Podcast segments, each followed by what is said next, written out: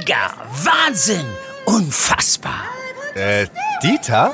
Das findest du gut? Nee, nicht die Super Null. Das super Angebot hier ist doch mega! Das Samsung Galaxy S21 5G ab nur einem Euro von Mobilcom Debitel. Mega smart mit 20 GB LTE-Tarif. Jetzt sichern auf freenetdigital.de. Rot-Rot-Grün wird es wohl nicht geben. Also bleiben übrig entweder eine Jamaika-Koalition oder eine sogenannte rote Ampel oder am Ende, wenn die Dreierbündnisse sich nicht einigen können, vielleicht doch wieder eine große Koalition. Deutschland hat einen neuen Bundestag gewählt. Wie könnte die nächste Bundesregierung aussehen? Was heißt das alles für unseren Geldbeutel und das Klima? Und welche Auswirkungen hat das Ergebnis für Nordrhein-Westfalen? Sprechen wir drüber in dieser Folge. Rheinische Post Aufwacher. News aus NRW und dem Rest der Welt. Hallo zusammen und willkommen zu dieser ganz besonderen Aufwacherfolge. Und besonders ist sie, weil wir uns heute natürlich mit der Bundestagswahl beschäftigen und uns anschauen, was die eigentlich für Auswirkungen auf uns alle haben könnte. Deshalb ist die Folge auch ein klitzekleines bisschen länger als sonst. Ich bin Wiebke Dumpe und ich werde in diesem Aufwacher unterstützt von Anja Wölker. Hallo auch von mir am Tag nach der Wahl. Das vorläufige amtliche Ergebnis steht jetzt fest. Die SPD hat diese Bundestagswahl gewonnen. In Deutschland und auch bei uns in NRW ist die SPD mit Olaf Scholz stärkste Kraft geworden. Rot hat sich also beim Kopf-an-Kopf-Rennen durchgesetzt und, um es in Zahlen auszudrücken, insgesamt 25,7 Prozent der Stimmen bekommen. Die Union liegt dahinter. CDU, CSU bekommen zusammen 24,1 Prozent der Stimmen. Dann machen wir einen etwas größeren Sprung zu den Grünen mit 14,8 Prozent. Die FDP wird viertstärkste Kraft mit 11,5 Prozent. Die AfD folgt mit 10,3 Prozent. Die Linke schafft es mit den Ergebnissen der Zweitstimmen tatsächlich nicht über die 5-Prozent-Hürde und hat 4,9 Prozent erreicht. Sie zieht aber über drei Direktmandate trotzdem in den Bundestag ein. In NRW sieht das Ergebnis ähnlich aus, aber dann doch ein kleines bisschen anders. Die Zahlen in Prozent. SPD 29,1, CDU 26,0, Grüne 16,1, FDP 11,4, AfD 7,3, Linke 3,7. Und weil bei der Bundestagswahl ja ganz Deutschland gewählt hat, gehen wir heute mal vom Großen ins Kleine. Denn wir haben ja immer im Aufwacher auch den Fokus auf unser Bundesland, auf Nordrhein-Westfalen. Deshalb sprechen wir später auch noch über die Auswirkungen der Wahl auf die Landespolitik. In Berlin hat Birgit Marschall die Wahl für uns im Blick gehabt. Birgit ist für die Rheinische Post Korrespondentin im Hauptstadtstudio und mit ihr bespreche ich unter anderem, welche Koalitionen wahrscheinlich sind und was das Wahlergebnis für unseren Geldbeutel und das Klima bedeuten könnte. Hi Birgit, willkommen im Aufwacher. Hallo. Wir sprechen jetzt am späten Sonntagabend miteinander und du warst für die Rheinische Post heute bei der Wahlparty der Grünen. Die haben ihr historisch bestes Wahlergebnis erzielt, aber NRW-Landesvorsitzende Mona Neubauer, die hat auch gesagt, dass sich das nicht anfühlen würde wie ein Sieg und dass das Potenzial nicht ganz ausgeschöpft worden sei. Wie hast du die Stimmung vor Ort wahrgenommen? Ja, also diese, die Stimmung war tatsächlich sehr positiv. Es wurde viel gejubelt. Aber da haben die Grünen eben auch nicht so ganz ihr, ihre wahre Seele gezeigt, ähm, weil tatsächlich ist es so, dass dieses Ergebnis doch sehr enttäuschend ist, wenn man bedenkt, dass die eigentlich angetreten waren äh, im Frühjahr, um ähm, stärkste Kraft zu werden und sogar die Kanzlerin zu stellen. Und da hat es eben nicht dafür gereicht. Und auch die Grünen schneiden ja jetzt auch schlechter ab als in den letzten Prognosen, wo sie eher bei 16, 17 Prozent gesehen wurden. Wenngleich es natürlich viel, viel besser ist als beim letzten Mal, wo sie nur 8,9 Prozent erreicht haben. Jetzt wurden ja schon am Abend die Kandidatinnen und Kandidaten der großen Parteien in vielen Talkrunden nach möglichen Koalitionen gefragt. Die haben sich da jetzt noch nicht so ganz konkret geäußert. Aber kann man nach aktuellem Stand schon mal eine Kombination für eine Koalition komplett ausschließen? Also Rot-Rot-Grün, da will ich vielleicht mal meine Hand ins Feuer legen oder sagen oder mich ziemlich weit aus dem Fenster lehnen, wie auch immer. Rot-Rot-Grün wird es wohl nicht geben. Dafür sind die Linken zu schwach. Also bleiben übrig drei Konstellationen, ähm, entweder eine Jamaika-Koalition aus Union, FDP und Grünen oder eine sogenannte rote Ampel unter Führung äh, der SPD, also SPD, FDP und Grüne. Oder am Ende, wenn die Dreierbündnisse ähm, sich nicht einigen können, vielleicht doch wieder eine große Koalition. Mhm, aber eigentlich könnte man ja schon sagen, da hängt gerade ganz schön viel ab von den Grünen und von der FDP. Was schätzt du denn ein? Was, was könnte da jetzt ja am wahrscheinlichsten passieren und worauf kommt es auch dabei an? Na, wichtig ist erstmal für die Grünen gewesen, dass sie vor der FDP sind. Und das ist natürlich schon ein, so eine kleine Nuance, dass man sagen kann, die Partei, die ein bisschen stärker ist, hat vielleicht in diesen Verhandlungen dann auch etwas mehr Wumms. Trotzdem tritt ja FDP-Chef Lindner sehr, sehr selbstbewusst auf und wird sicherlich auch, ähm, weil er auch Profi ist, ziemlich viel Härte erstmal zeigen. Und man hat ja so ein bisschen in der Elefantenrunde am Sonntagabend gesehen, wie sich FDP und Grüne so ein bisschen annähern. Lindner hat auch gesagt, äh, FDP und Grüne sollten zuerst miteinander reden, also nicht abwarten, bis Olaf Scholz oder Armin Laschet sie anruft, sondern zusammen schon mal ausloten, wo die beiden zusammenkommen könnten. Und Annalena Baerbock hat in der Sendung bei der Solarpflicht auf alle Dächer, das ist ja eine Forderung der Grünen, dass auf alle Neubauten ein, ein Solardach gebaut werden muss, etwas abgerüstet und hat nur noch von einem Solar-Sonderausschreibungsprogramm gesprochen, ohne das näher auszuführen. Aber von einer Solarpflicht war dann nicht mehr so die Rede. Und das ist sicherlich ein kleiner Schritt zu auf die FDP. Und die FDP wiederum hat auch schon gesagt, also der Lindner, die nächste Bundesregierung müsste ökologischer sein als die jetzige. Aus meiner Sicht ist das eine Selbstverständlichkeit, aber es war vielleicht trotzdem ein kleiner Hinweis darauf, dass er sich auch auf die Grünen zubewegen würde. Das klingt jetzt auf jeden Fall mal so, wenn wir das mal mit der letzten Bundestagswahl 2017 vergleichen, dass da alle so ein bisschen bereiter sind, vielleicht auch Kompromisse zu machen. Und je nach Kombination, die da zustande kommen wird, werden wir ja vermutlich auch unterschiedliche Auswirkungen auf viele Bereiche in unserem Leben wahrnehmen können. Ich möchte da gerne mal auf zwei ein bisschen genauer eingehen. Du bist bei der Rheinischen Post ja auch Expertin in Sachen Wirtschaft. Könntest du mal einschätzen, einschätzen, was da mit welcher dieser potenziellen Koalition auf die Wirtschaft zukommen könnte in unserem Land? Na, also zunächst muss man mal sagen, also das große Schreckgespenst Rot-Rot-Grün ähm, aus Sicht der Wirtschaft, das große Schreckgespenst, das ist ja erstmal weg. Mhm. Also da atmet sicherlich der eine oder andere Unternehmer schon mal auf. Ähm, was die Wirtschaft aber jetzt fürchtet, ist natürlich eine Hängepartie, eine monatelange Unsicherheit, äh, wer Deutschland künftig regieren wird. Ähm, das gibt also heute Abend auch ganz viele Appelle von Wirtschaftsverbänden, die sagen, da so eine Hängepartie wie 2017, wo das ja sechs Monate gedauert hat, ähm, darf es nicht nochmal geben. So, was kann man unter welcher Koalition erwarten? Ehrlich gesagt, ob wir nun eine Unionsführung haben oder eine SPD-Führung mit einem moderaten Olaf Scholz, so unheimlich große Unterschiede sind da ehrlich gesagt nicht zu erwarten. Ähm, ich denke, dass wir angesichts der hohen Verschuldung jetzt auch in der äh, Corona-Krise wahrscheinlich nicht zu Steuersenkungen kommen können. Es wird wahrscheinlich nicht das geben, was die Union in ihrem Wahlprogramm angekündigt hat, dass sie nämlich die Unternehmen sehr stark entlasten möchte. Da sehe ich eigentlich nicht so viel Spielraum dafür. Auf der anderen Seite schauen wir uns die Ampel an. Da wird die FDP auch dafür sorgen, dass äh, die Wirtschaft jetzt nicht zu sehr belastet würde.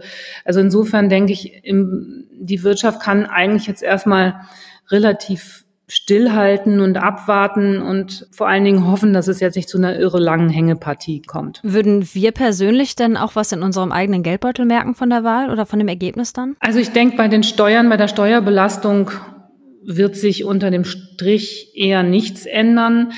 Wo es große Probleme auf uns zukommen, sind die Sozialabgaben. Ähm, wir haben ja in den äh, Sozialversicherungen einen hohen Reformbedarf, nachdem wir in den letzten Jahren ähm, aus dem Vollen geschöpft haben dort und wir eben auch einen demografischen Wandel zu, zu schultern haben. Wir werden ja alle immer älter und demnächst kommen auch die Babyboomer äh, in Rente. Und insofern muss, müsste es eigentlich eine größere Sozialreform geben. Und traue eigentlich keiner Konstellation zu, dass sie das in der nächsten Legislaturperiode wirklich schafft. Insofern für unseren Geldbeutel wird schlecht, dass wahrscheinlich die Sozialabgaben steigen werden. Okay, schauen wir mal auf diesen zweiten aktuellen Aspekt, den ich aufgreifen wollen würde, und das wäre das Thema Klima. Noch am Freitag sind Hunderttausende in ganz Deutschland für das Klima auf die Straße gegangen. Einige Aktivistinnen und Aktivisten von Fridays for Future, die sind ja sogar in einen Hungerstreik gegangen.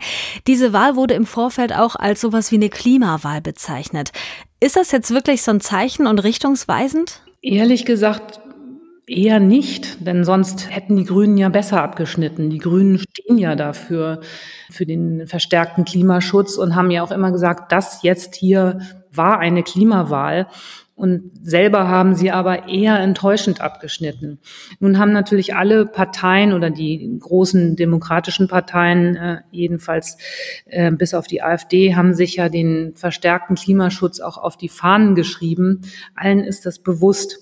Aber so ein richtiger Schub, der, der wirklich jetzt aus meiner Sicht auch nötig gewesen wäre, ähm, der geht von dieser Wahl eigentlich nicht aus. Ich glaube auch nicht, dass es gelingen wird, den Kohleausstieg zum Beispiel vorzuziehen, so wie die Grünen das fordern, auf 2030. Ähm, da sind doch beide großen Parteien, Union und SPD, eher sehr zurückhaltend.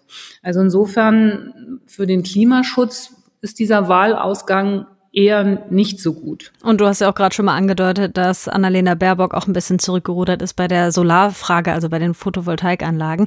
Das ist ja dann auch schon mal eine Ansage. Ähm, einige Parteigremien, die haben in der Nacht jetzt auch schon angefangen, sich zu beraten. Bis die Sondierungsgespräche, also die Verhandlungen zu der Regierungsbildung losgehen, wird das aber noch ein bisschen dauern. SPD-Kanzlerkandidat Olaf Scholz hat gesagt, er, er sei für eine schnelle Regierungsbildung.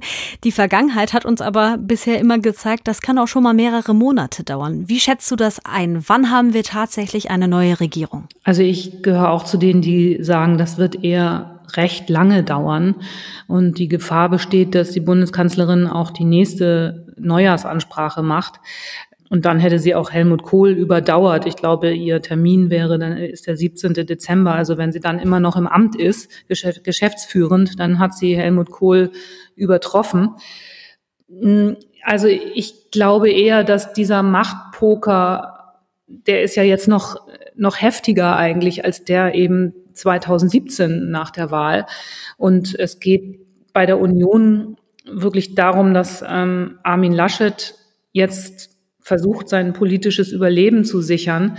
Und das kann er eigentlich nur, wenn er so hart wie möglich ähm, verhandelt und versucht, eine Jamaika-Regierung zustande zu bekommen.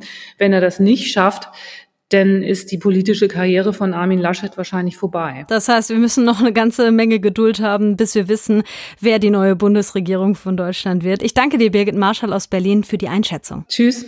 Birgit hat das ja gerade schon angedeutet. Für Armin Laschet geht es gerade um ganz schön viel. Und mit ihm ist natürlich auch die NRW-Landespolitik eng verwoben. Denn klar, noch ist er Ministerpräsident von NRW. Und da schauen wir jetzt mal ein bisschen genauer hin nach Nordrhein-Westfalen. Ich gebe das Mikro ab an Anja. Sie hat mit Maximilian Plück, dem Leiter der Redaktion Landespolitik, darüber gesprochen, was das jetzt alles für NRW heißt. Ja, Max, zum Start. Du warst Sonntagabend bei der CDU NRW in Düsseldorf und wir müssen ja feststellen, die CDU hat das schlechteste Ergebnis ihrer Parteiengeschichte eingefahren. Wie war denn da die Stimmung in der Landesgeschäftsstelle? Also dadurch, dass viele schon Prognosen früh äh, aufs Handy geschickt bekommen haben, sind diejenigen, die dort aufgelaufen sind, schon da mit der Erwartung hingekommen, dass das ein bitterer Abend für sie wird. Nichtsdestotrotz waren die Gesichter natürlich lang, als die ersten Prognosen da über den Bildschirm liefen. Aber wie gesagt, also das ist ein, einfach eine Frage des Erwartungsmanagements. Da sind viele mit der Einstellung, erwarten sie nix, dem alten Harpe Kerkeling-Spruch hingekommen und haben gesagt, wir zeigen hier trotzdem Gesicht. Und was wir natürlich auch immer im Hinterkopf haben müssen, ist ja, dass äh, sich der NRW-Verband auch neu sortieren muss, denn Armin Laschet hat ja schon gesagt, dass er nach Berlin wechseln wird. Da kommen wir auch gleich nochmal drauf zu sprechen. Wir kennen ja die Bilder aus dem Fernsehen, jubelnder Applaus versus lange Gesichter auf den Wahlpartys. Gab es denn jetzt bei der CDU NRW Sonntagabend ja nur den Anstandsapplaus? Ja, klar. Also das ist natürlich dieser Absturz, den Armin Laschet da hingelegt hat im Zuge dieses Lachers und so weiter. Der war natürlich schon ziemlich heftig. Und dann kamen ja noch so ein paar weitere Dinge hinzu. Wir erinnern uns an die Frage, können Sie noch ein drittes Ziel nennen und so weiter. Und da, wo, wo er, sagen wir mal, recht unglücklich äh, aufgetreten ist und die Umfragen das auch entsprechend wiedergespiegelt haben. Und dann hat er aber ja es äh, tatsächlich so ein bisschen das Kunststück geschafft, dass in den vergangenen Tagen oder in den letzten Tagen da so eine Art Schlussspurt hingelegt hingelegt hat und dann zumindest diese ja völlig desolate CDU wieder ein bisschen nach vorne gebracht hat. Also da ist so ein bisschen Respekt für die, für die Leistung, die er da in den letzten, auf den letzten Metern hingelegt hat, aber am Ende äh, wird da jetzt eine schonungslose ähm, Bilanz gezogen werden. Da wird nochmal eine Analyse gemacht und da werden dann auch nochmal viele dieser Fehler, die er auch selbst zu verantworten hat, sicherlich auch mal ganz hart angesprochen werden müssen. Wir hatten hier im Aufwacher schon öfters drüber gesprochen. Laschet hatte versprochen, unabhängig vom Wahlergebnis nach Berlin zu gehen. Dann bräuchte NRW auch einen neuen Ministerpräsident oder eben eine neue Ministerpräsidentin. Jetzt hat er am frühen Sonntagabend trotz der Verluste schon gesagt, wir werden alles daran setzen, eine Bundesregierung unter Führung der Union zu bilden. Ist das damit also wirklich ganz final der endgültige Abschied aus NRW? Ich glaube, er kann da einfach gar nicht hinter diese Position zurückfallen. Also das, er hat jetzt einerseits ein Ergebnis hingelegt, was, also wenn er unter 20 Prozent gefallen wäre, ich glaube, dann hätten wir hier eine ganz andere Diskussion, dann hätten wir die Diskussion über die politische Zukunft von Armin Laschet insgesamt. So hat er es halt eben geschafft, die CDU nochmal respektabel an die SPD heranzuführen. Und es bleibt ja immer auch noch die Regierungsoption mit einer Jamaika-Koalition. Das ist ja durchaus möglich, würde allerdings voraussetzen, dass, ähm, dass sich äh, die, ein Ampelbündnis nicht zusammenfindet. Und äh, wer, wer das ähm, am Abend verfolgt hat, da finden ja schon erste Avancen zwischen FDP und Grünen statt. Also da ist alles drin. Jetzt ist es halt eben so, Armin Laschet wird meines Erachtens zu seinem Wort stehen. Er wird nach Berlin gehen. Das war auch so das, was ich äh, rausgehört habe mit all den CDU-Mitgliedern, mit denen ich in der Wasserstraße hier in Düsseldorf, also der CDU-Zentrale hier in Düsseldorf gesprochen habe. Da gehen alle davon aus, dass sich dieser Landesverband jetzt in den kommenden Tagen äh, neu sortieren wird. Da gibt es unterschiedliche Sichtweisen. Ich habe beispielsweise mit Lutz Lienkemper gesprochen, der ist NRW-Finanzminister, der sagte, das sei eine derart komplexe Situation, dass man sich auch ein paar Tage Zeit nehmen müsse, um das genau zu analysieren und dann halt eben die entsprechenden Schlüsse zu ziehen. Andere sagen äh, mir dagegen, wir brauchen jetzt klar schnell eine Entscheidung. Es dürfe keine Übergangslösung geben. Man brauche eine Lösung, mit der man eben auch in die Landtagswahlen äh, starten könne. Das sind dann natürlich unverhohlene Wahl Hilfen für Hendrik Wüst, weil der klar das Landtagsmandat jetzt schon in der Tasche hat und dadurch direkt aus der Mitte des Landtags zum Ministerpräsident gewählt werden könnte.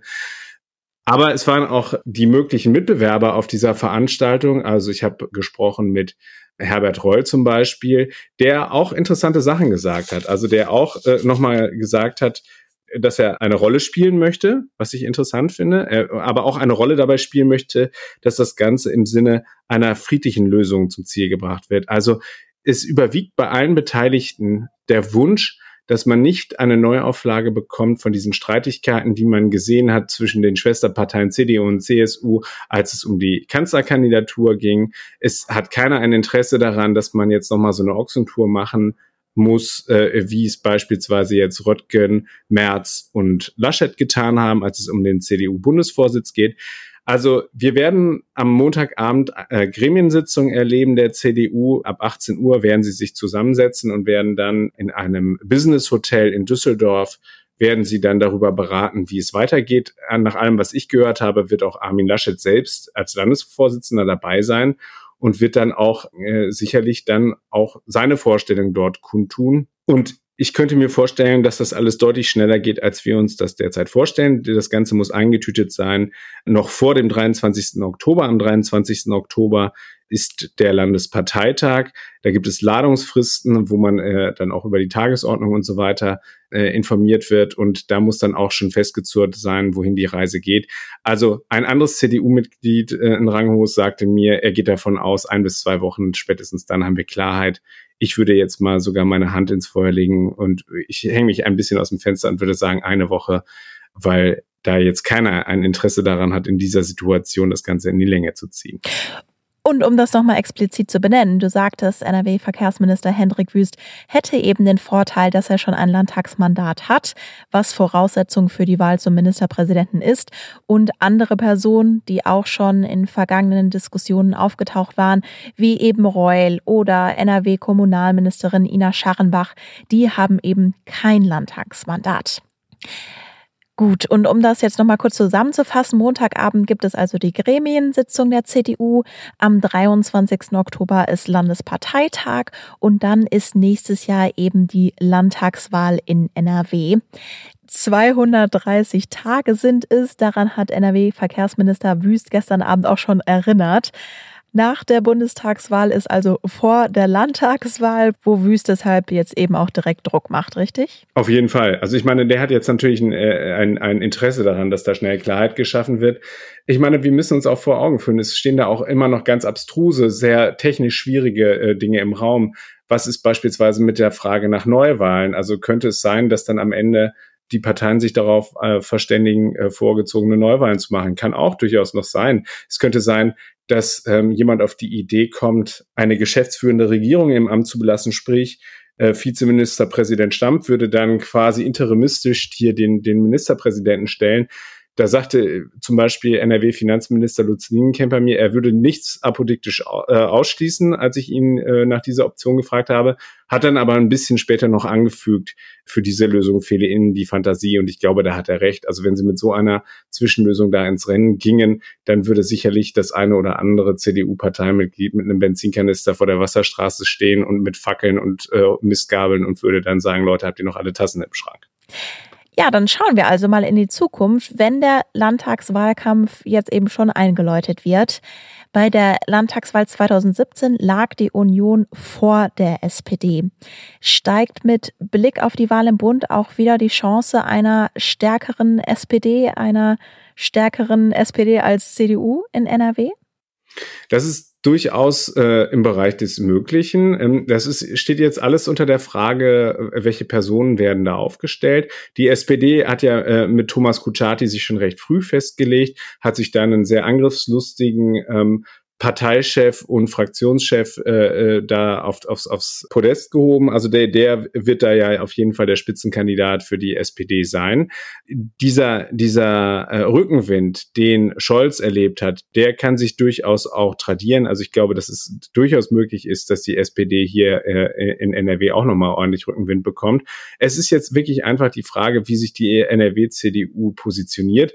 Wir dürfen auch eine dritte Partei nicht vergessen, die Grünen, die natürlich deutlich hinter den Erwartungen zurückgeblieben sind, äh, die man mal zu Beginn dieses Wahlkampfs hatte, als Annalena Baerbock als die große Lichtgestalt hier ins Rennen gegangen ist. Die Grünen in NRW werden sicherlich auch ähm, eine Rolle spielen. Es ist jetzt die Frage, ob sie hier nochmal sozusagen so weit nach vorne kommen können, dass sie auch über das Amt des Ministerpräsidenten mitreden können oder die Ministerpräsidentin, weil es eigentlich als ausgemachte Sache gilt, dass eine der führenden Frauen hier bei diesem Rennen dort an den Start gehen wird. Also da ist beispielsweise mal die Rede von Mona Neubauer oder aber auch von äh, der Fraktionsführung hier im Landtag, beispielsweise Josephine Paul wird da auch häufiger genannt. Also es wird spannend werden. Ich, ähm, es ist nicht klar, äh, wer da am Ende das Rennen macht, weil da werden jetzt noch ein paar richtig heftige, harte Wahlkampfwochen ins Land gehen. Äh, für die NRW-CDU ist klar, sie müssen jetzt schnell Klarheit dort schaffen, damit sie sich auch auf den Wahlkampf vorbereiten können. Also mir sagte ein Mitglied ähm, ähm, am Abend in der Wasserstraße, jeder Tag zählt jetzt. Also wenn wir jetzt hier Zeit verschwenden wollen, äh, dann werden wir das bitter am Wahlabend bezahlen. Ich könnte mir vorstellen, dass es am Ende eine Personenwahl wird, dass es natürlich auch eine inhaltlich getriebene Wahl wird, ist auch klar. Also wir haben hier die großen Themen, die ähm, teilweise ja in der Bundestagswahl etwas untergegangen sind, die beschäftigen uns natürlich auch umso mehr als wir ja beispielsweise beim Thema Klima auch die, die direkten Folgen hier äh, sehr hart am eigenen Leibe durch die Hochwasserkatastrophe zu spüren bekommen haben. Die Braunkohlegeschichte wird uns auch auf jeden Fall noch groß im Wahlkampf äh, betreffen, Digitalisierung und so weiter. Also da wird es äh, auf jeden Fall munter hergehen und eben dann auch gepaart mit der Frage danach, wer sind die Spitzenpersonen, die dort eben ins Rennen gehen. Meine Aufwacherkollegin Anja Wölker hat mit Maximilian Plück über die Auswirkungen der Bundestagswahl auf Nordrhein-Westfalen und die Landtagswahl gesprochen, die uns ja im nächsten Jahr bevorsteht. Vielen Dank. Zum Schluss habe ich noch das Wetter für euch. Herbstlich starten wir in die neue Woche. Am Morgen ist es erst neblig und mit Wolken am Himmel. Am Nachmittag zieht es sich von Westen her zu und es kommen teils auch starke Schauer runter, vereinzelt sogar mit kurzen Gewittern. Das Ganze dann bei maximal 23 Grad, in höheren Lagen bei 16 bis 19 Grad. Morgen am Dienstag dann etwas freundlicher und wechselnd bewölkt. Zwischendurch kommt auch die Sonne raus. Bei Werten zwischen 15 und 20 Grad bleibt es überwiegend trocken. Das war der Aufwacher-Spezial zur Bundestagswahl. Wenn euch diese Folge gefallen hat, dann teilt sie doch gerne mit euren Freundinnen und Freunden. Und wenn ihr auch in Zukunft keinen Aufwacher mehr verpassen wollt, dann lasst uns doch ein kostenloses Abo da beim Podcatcher eurer Wahl. Mein Name ist Wiebke Dumpe und ich sage Tschüss, bis zum nächsten Mal. Mehr Nachrichten aus NRW gibt's jederzeit auf RP Online. rp-online.de